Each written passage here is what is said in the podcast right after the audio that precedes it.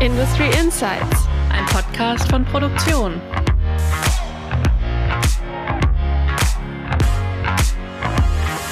Hallo und herzlich willkommen zu unserem Industrie-Podcast. Wir freuen uns, dass Sie uns heute zuhören. In Industry Insights sprechen wir in jeder Folge mit Persönlichkeiten aus der Industrie. Wir reden mit ihnen über ihre Karriere, ihr Leben und Technologietrends. Mit mir im Podcast-Studio ist Anja Ringe. Sie ist unsere Wirtschaftsredakteurin beim Fachmedium Produktion. Sie schreibt unter anderem über Geschäftsentwicklung und Transformation in der deutschen Industrie. Und mir gegenüber sitzt Julia Dusold. Sie ist vor allem für die Berichterstattung über verschiedene Fertigungstechnologien zuständig. Sie beobachtet dabei unter anderem, wie Digitalisierung und Automatisierung in den unterschiedlichen Bereichen voranschreiten. In dieser Folge sprechen wir mit Andrea Alboni. Er ist Westeuropa-Chef bei Universal Robots. Das Unternehmen stellt Cobots her, also kollaborierende Roboter für die direkte Zusammenarbeit mit dem Menschen. Guten Tag, Herr Alboni. Willkommen bei Industry Insights. Guten Tag, Frau Dussold. Guten Tag, Frau Ringel. Guten Tag zusammen. Herr Alboni ist ein erfahrener Sales-Experte und seit 2019 bei Universal Robots. Davor war er unter anderem bei Webasto und SFC Energy. Wir wollen heute über drei Themen sprechen. Zum einen über seinen Einstieg in die Robotikbranche und im Unternehmen, dann über die aktuellen Trends in der Robotik und wie Universal Robots auf diese Trends reagiert und welche Herausforderungen es derzeit in der Branche gibt. Wir freuen uns wie immer, mit Ihnen, liebe Hörerinnen und Hörer und Herrn Alboni, diese Themen genauer zu betrachten. Herr Alboni, haben Sie eigentlich einen Roboter zu Hause? Selbstverständlich. Ich glaube, jede oder fast jede Universal Robot Mitarbeiter hat einen Roboter, den wir im Kofferraum normalerweise mit uns mitnehmen, zu Kunden oder auch zu Hause. Und insbesondere zu Hause ist schön zu sehen, wie Kinder mit Robotik sich gewöhnen können auch. Und ich habe zwei Kinder, sechs und acht Jahre alt, und beide können das Roboter bedienen. Das ist natürlich cool. Ja. Ja, das ist schon sehr cool. Und ich erinnere mich das erste Mal, als ich das äh, nach Hause genommen habe und mein Sohn hat gefragt, ob äh, er das nutzen kann, um alle seine Autos aufzuräumen. und ich glaube, dass er hatte schon den Sinn von einem Roboter gesehen. Ja. So diese repetitive und langweilige Tätigkeiten einfach ja. zu automatisieren. Ja. Über die Tätigkeitsfelder Ihrer Cobots wollen wir später dann noch sprechen. Aber jetzt haben wir wie immer noch eine Kleinigkeit vorbereitet, damit wir und unsere Hörerinnen und Hörer Sie ein bisschen besser kennenlernen.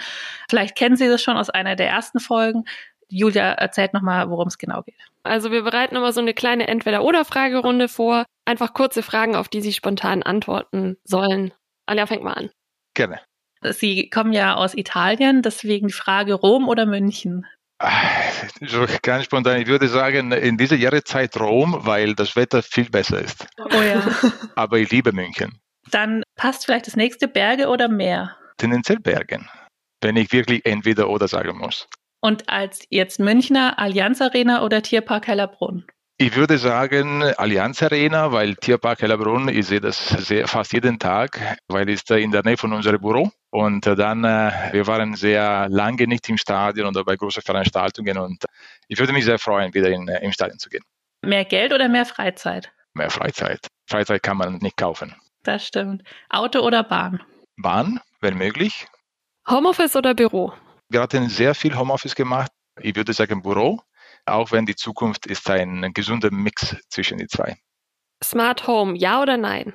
Tendenziell nein, auch wenn ich in die Robotik und in Zukunftstechnologie arbeite, bin sehr oldschool, aber Smart Home so wenig wie möglich.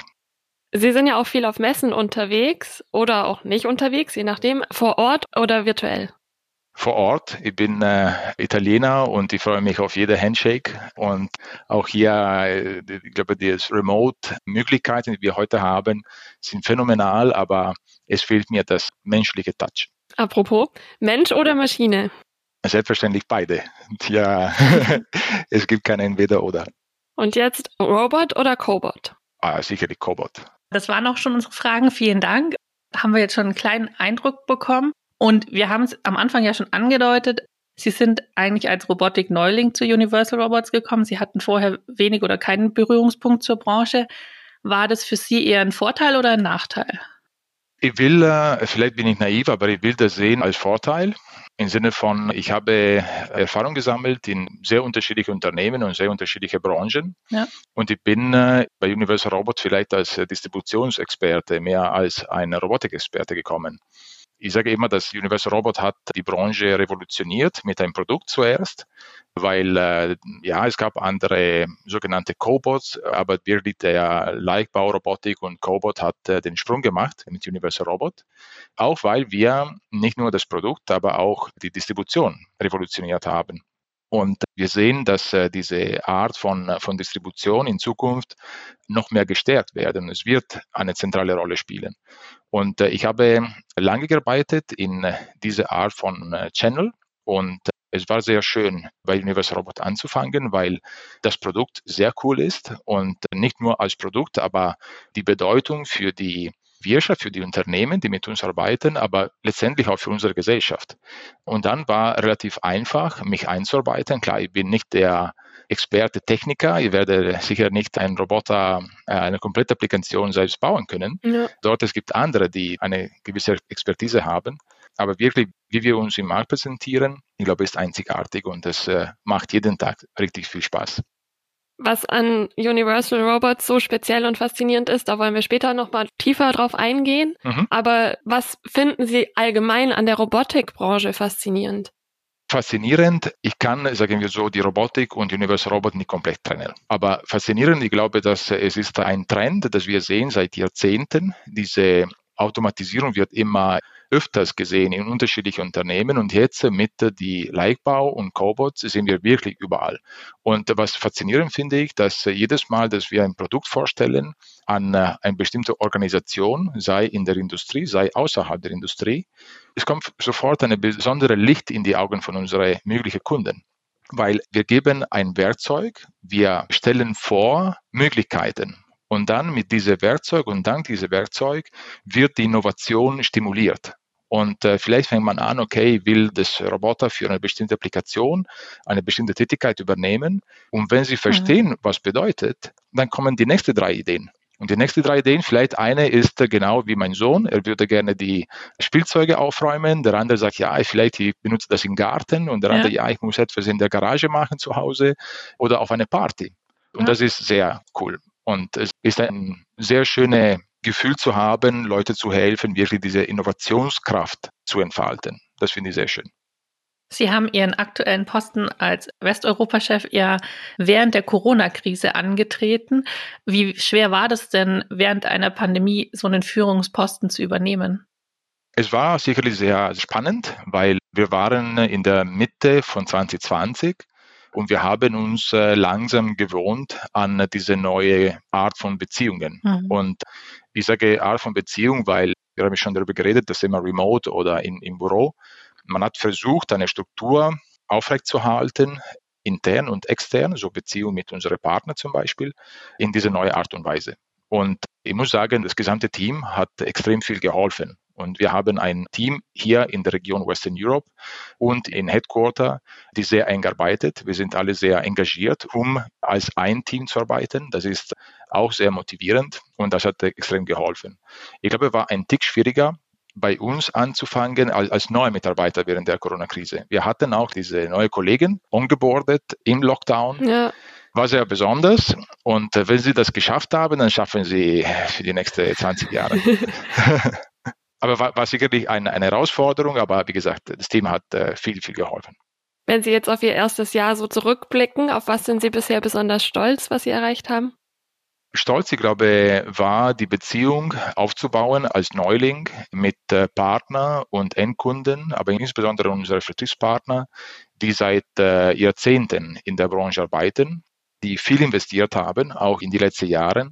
Und äh, auf Augenhöhe mit solchen Profis arbeiten zu dürfen, macht mir stolz. Ja, und dann, wie gesagt, ein Team zu haben, der so gut miteinander arbeitet und äh, so motiviert ist, ist auch ein sehr schöner Punkt. Und das war, ich glaube, das Ergebnis der letzten zweieinhalb Jahre. Man merkt schon, wir kommen heute immer wieder auf Corona zu sprechen. Wir kommen jetzt nochmal dazu, denn vor allem zu Beginn der Pandemie haben viele Unternehmen vermehrt überlegt, ihre Werke auch stärker zu automatisieren um so auch eine krisensicherere Produktion zu haben. Wie haben sich denn diese Tendenzen weiterentwickelt? Also rüsten immer mehr Unternehmen um und setzen Roboter ein? Ich glaube, dass die letzten 18 Monate ungefähr waren nicht der Grund, warum äh, Unternehmen äh, automatisieren, aber war sicherlich eine Beschleunigung an dieser Tendenz. Es geht nicht nur, selbstverständlich, die Sicherung der Lieferketten spielt eine zentrale Rolle. In manchen Unternehmen, es geht auch um zum Beispiel eine Hygienemaßnahmen, so Entfernung zwischen unterschiedlichen Mitarbeitern.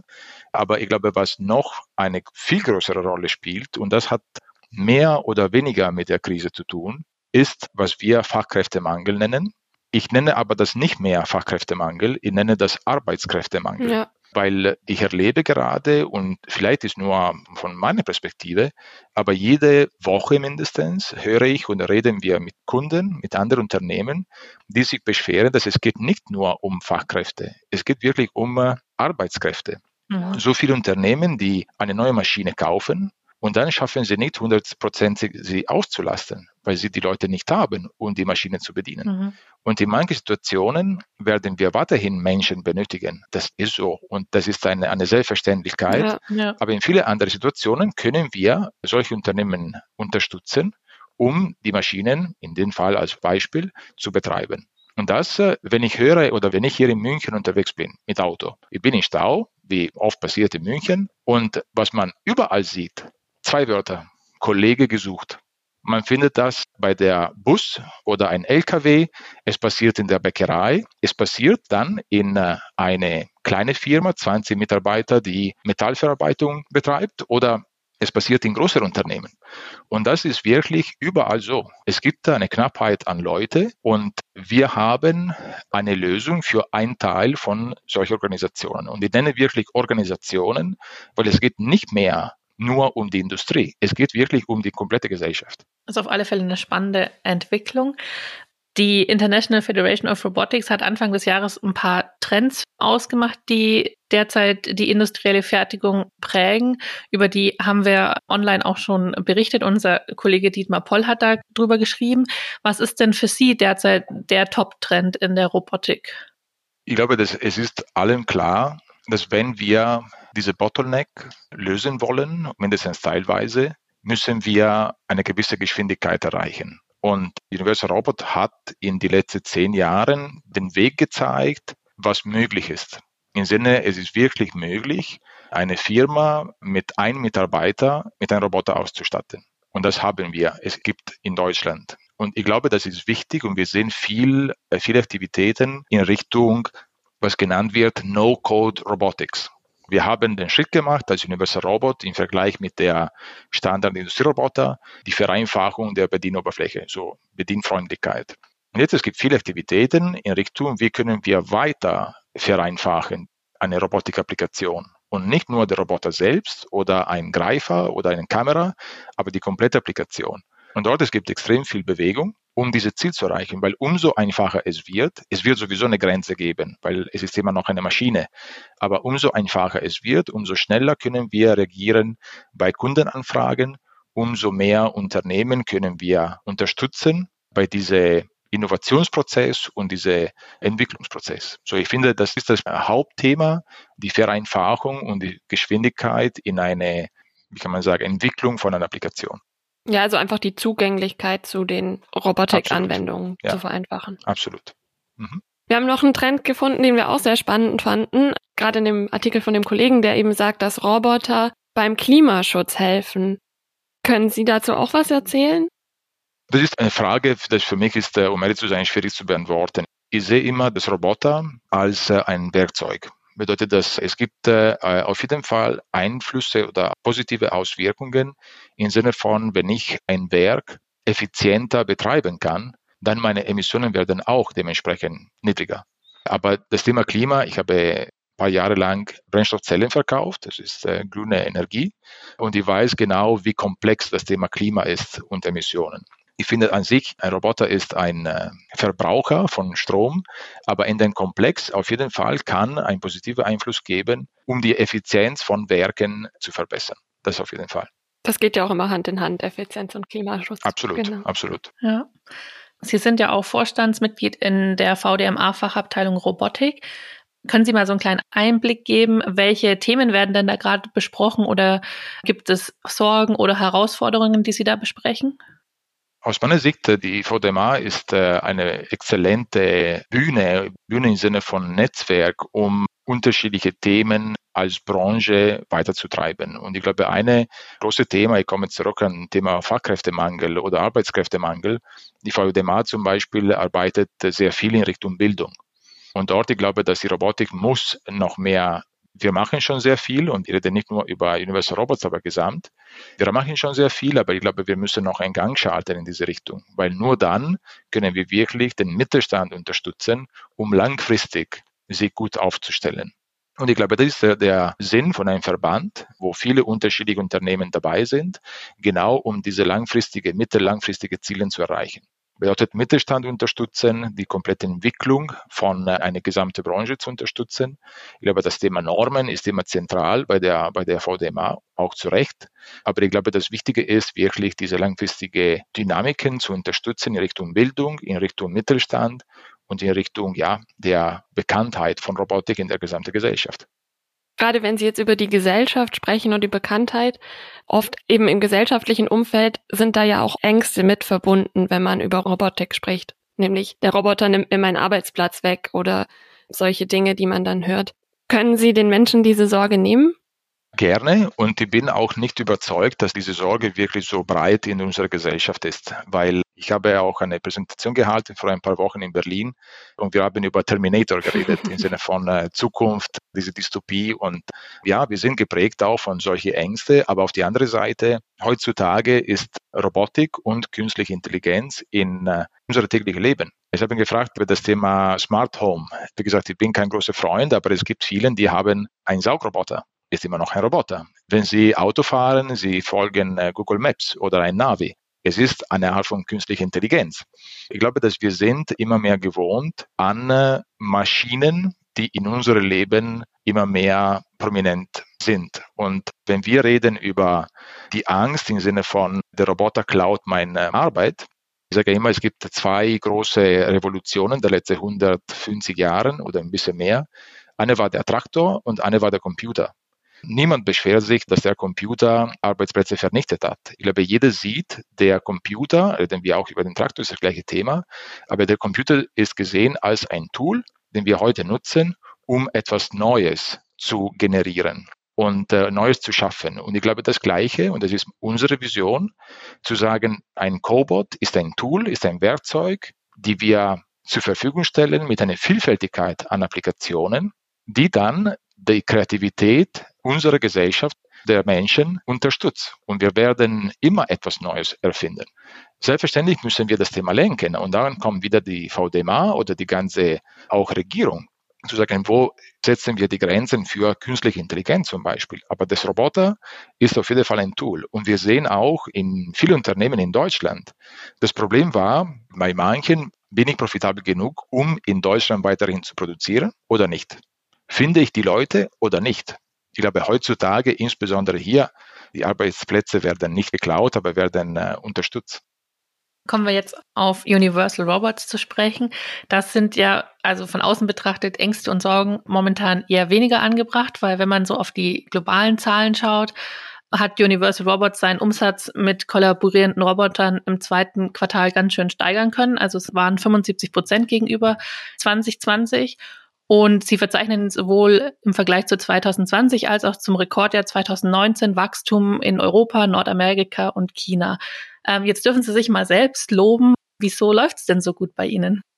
Hm, naja, ich glaube, das ist äh, das Ergebnis von der letzten Jahren. Im Sinne von, äh, es ist nicht, dass wir während der Corona-Krise etwas getan haben, die plötzlich Erfolg generiert hat. Mhm. Aber ich glaube, wir haben in den letzten Jahren ein Produkt entwickelt und verbessert. Als allererster, der aus unserer Sicht selbstverständlich der State of the Art in den Cobot-Bereich darstellt.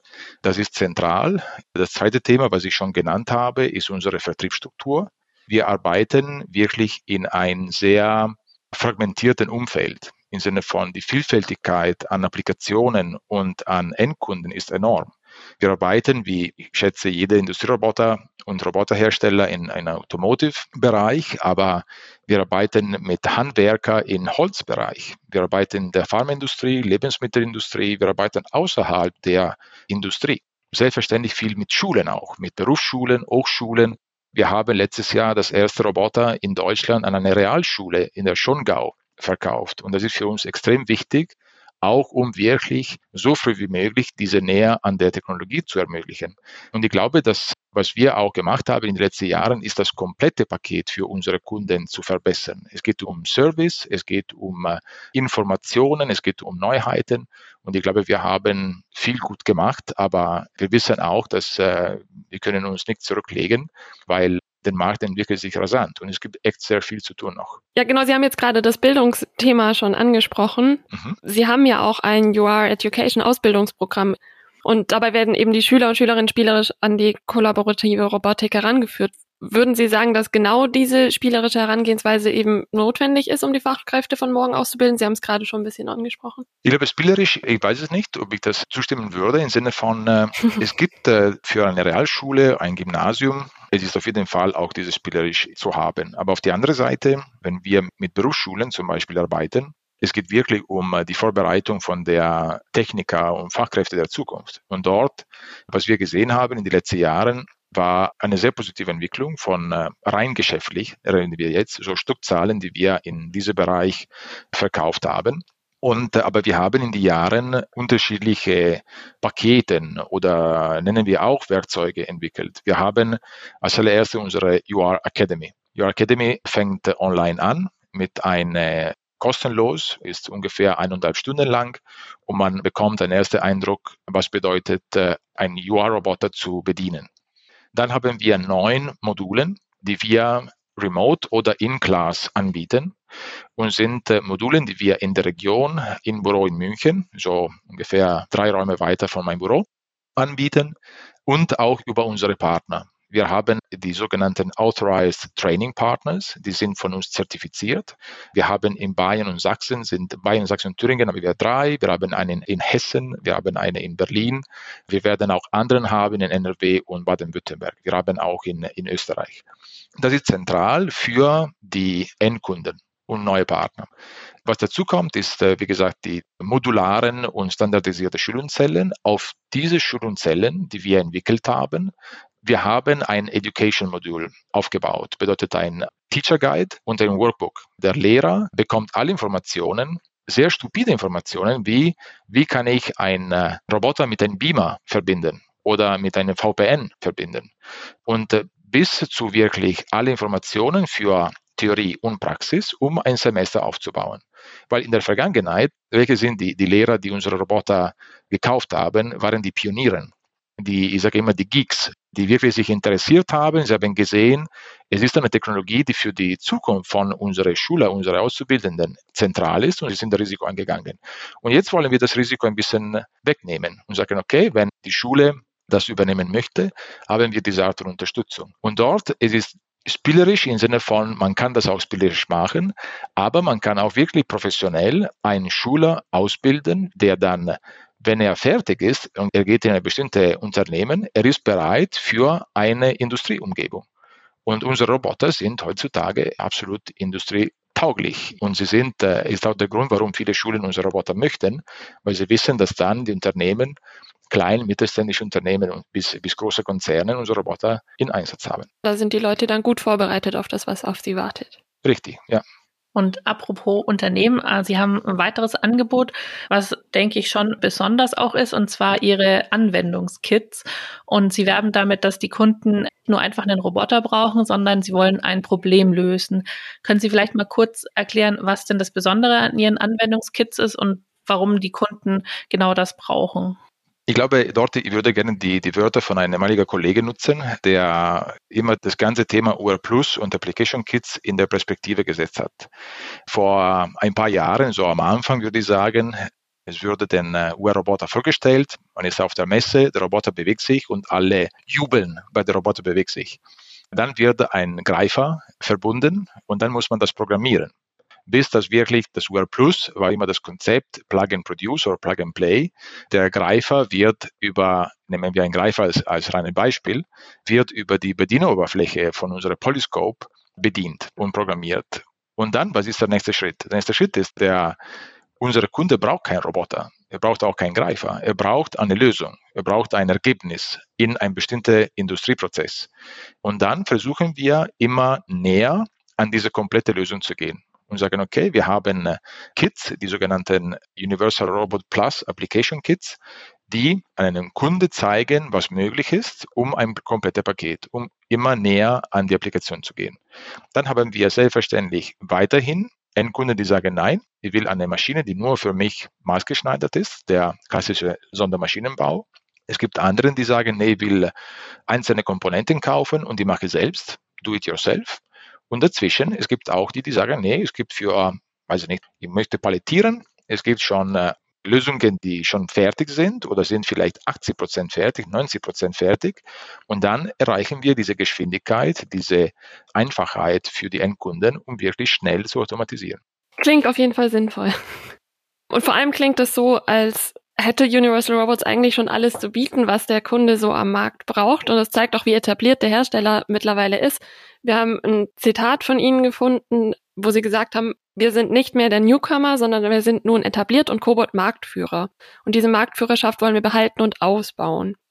Um jetzt diesen Status, den Sie sich erarbeitet haben, zu halten, an welchen Neuerungen arbeiten Sie denn gerade? Was kommt technisch noch auf uns zu? Ich bin absolut überzeugt, dass wir absolut nicht der Newcomer sind. Wir haben äh, über 50.000 Roboter schon im Feld.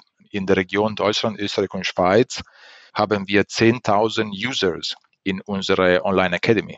Ich glaube, das sind nicht Zahlen für einen Newcomer. Nein, das sagt schon alles. Und auf der anderen Seite, es gibt sicherlich sehr viel zu tun. Die Neuheiten, ich glaube, gehen in zwei Richtungen. Eine ist das Thema Einfachheit. Wir haben schon lang darüber geredet, aber dort es gibt notwendig noch mehr zu bieten, zu sagen, okay, was äh, können wir anbieten in der Bedienung von unserer Roboter oder in der komplette Lösung, so das Konzept äh, Plug and Produce über das UR Plus Ökosystem. Was können wir anbieten, um äh, die Hürde für die Automatisierung zu minimieren? Ich glaube, ein Beispiel und ich will äh, auch einen UR Plus Partner nennen und das ist die Firma SICK. Die Firma SICK hat dieses Jahr, ich glaube, war im März, der Nanoscan vorgestellt, ist ein Laserscanner, der über unsere Bedienoberfläche zu bedienen ist. Es gibt eine Integration, solange ich weiß, ist der einzige Laserscanner mit dieser Integration über einen Roboterhersteller und wir sind der einzige Roboterhersteller, der diese Integration hat. Und das ist genau die Revolution, die wir angestoßen haben. So eine Firma SICK, das ist weder ein Newcomer noch ein Startup. Genau, ja, gestandenes Unternehmen. Hat entschieden zu investieren in diese Richtung, weil sie sehen die Notwendigkeit an diese Einfachheit, also diese Bedienfreundlichkeit von äh, eigenen Produkten, genau um äh, eine neue Zielgruppe zu erreichen. Und das, ich äh, bedanke mich jedes Mal bei der Kollegin von SICK, weil es ist, ich finde, ein extrem interessantes Produkt. Auf die andere Seite, weil Sie haben gefragt, in welche Richtung wollen wir uns entwickeln. Eine ist diese Richtung, einfach, Simplicity in Neudeutsch. Auf der anderen Seite ist auch die Komplexität, weil wir sehen auch, dass unsere Roboter werden in äh, sehr einfachen Applikationen bedient, bedeutet Insellösungen, Pick-and-Plays, Maschinenbeladung, aber auf der anderen Seite auch in sehr komplexe Lösungen, wo eine Verkettung notwendig ist, wo eine Integration in äh, bestimmte Systeme, sei eine SPS, sei ein anderes übergeordnetes System. Und dort wollen wir diese Möglichkeit geben an unsere Kunden, auch hier mit einfachen Schritten unsere Roboter in diese komplexen Systeme zu integrieren. So sind zwei unterschiedliche Richtungen. Ich finde, das ist kein Widerspruch. Es ist nur, dass wir müssen beide Bereiche abdecken. Klingt auf jeden Fall nach einer spannenden Zukunft. Und wir haben jetzt echt schon wahnsinnig viel erfahren. Zum Abschluss fasst Anja mal kurz für unsere Hörer und Hörerinnen zusammen, was so die wichtigsten Punkte waren, die wir besprochen haben heute. Vor allem, weil wir so über so verschiedene Themen auch gesprochen haben. Man kann auf alle Fälle sagen, für Leute, die sich jetzt vielleicht überlegen, in eine andere Branche zu wechseln. Das ist auf keinen Fall ein Nachteil, wenn man vorher in dieser Branche noch nichts zu tun hatte. Man kann es auch als Vorteil für sich auslegen. Dann, was ich spannend fand, Corona war der Beschleuniger der Tendenz, dass es immer mehr automatisiert wird, aber dieser Trend ist schon lange da und da spielt vor allem eine große Rolle, dass es eben ein, wie Sie gesagt haben, Arbeitskräftemangel gibt und nicht nur Fachkräftemangel. Und Universal Robots hat sich inzwischen in sehr vielen verschiedenen Branchen etabliert, sei es Handwerk, Automotive oder jetzt eben auch in den Schulen und bietet immer mehr komplette Lösungen für die Kunden an und deswegen wird die Automatisierung auch immer weiter zunehmen. Ja, das war auf jeden Fall sehr viel, was wir heute mitnehmen konnten und unsere Zuhörenden hoffentlich auch.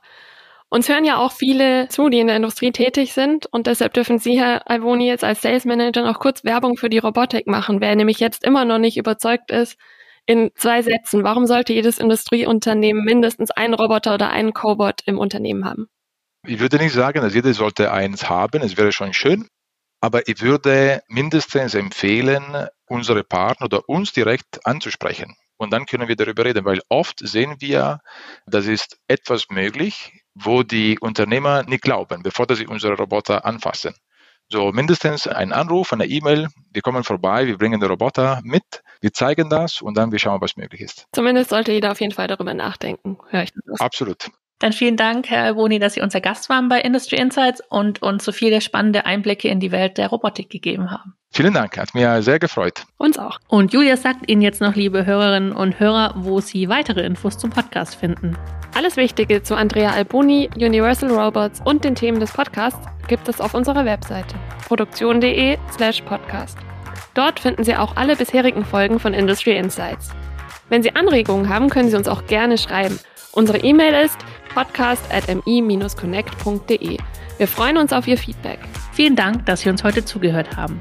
Bis zum nächsten Mal bei Industry Insights, Ihre Anja Ringel und Julia Dusold.